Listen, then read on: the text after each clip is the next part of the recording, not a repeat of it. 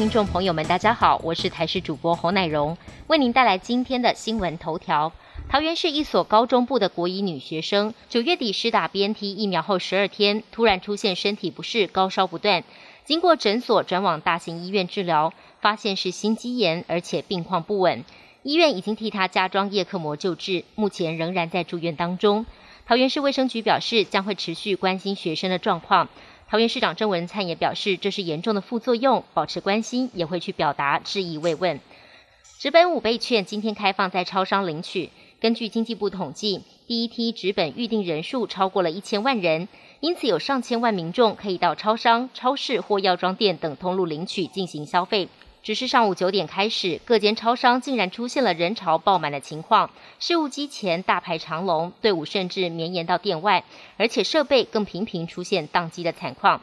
振兴五倍券包含了纸本跟数位都正式开放使用。彰化县鹿港商圈有三十多家小吃店联合推出优惠，最高可以享八折。行政院主机长说的一碗俄阿米索只要二十块钱，来到鹿港使用五倍券有机会吃得到。另外，不少店家还推出伴手礼买一送一，希望可以在国庆廉价吸引游客前来。但如何避免收到假的五倍券，以及是否开放找零或是加装数位支付的设备，小吃店家都还在仔细考量。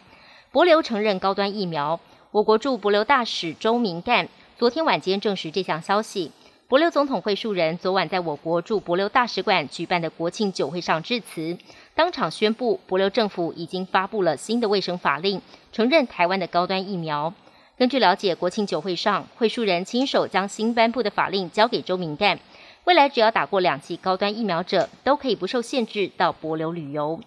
日本关东地区七号深夜发生了规模五点九的地震，震央位在千叶县西北部。包括了东京都、埼玉县、神奈川县等地都感受到剧烈的摇晃，最大震度达到五强。包含 JR 东日本、东海道新干线、羽田机场全都紧急关闭，目前已经恢复营运。这起地震造成二十多人受伤，还好伤势都不算严重。由于这是日本三一一大地震以来东京地区再度观测到震度五强以上的强震，引发民众担忧。日本气象厅提醒，未来一周不排除持续会有余震的发生。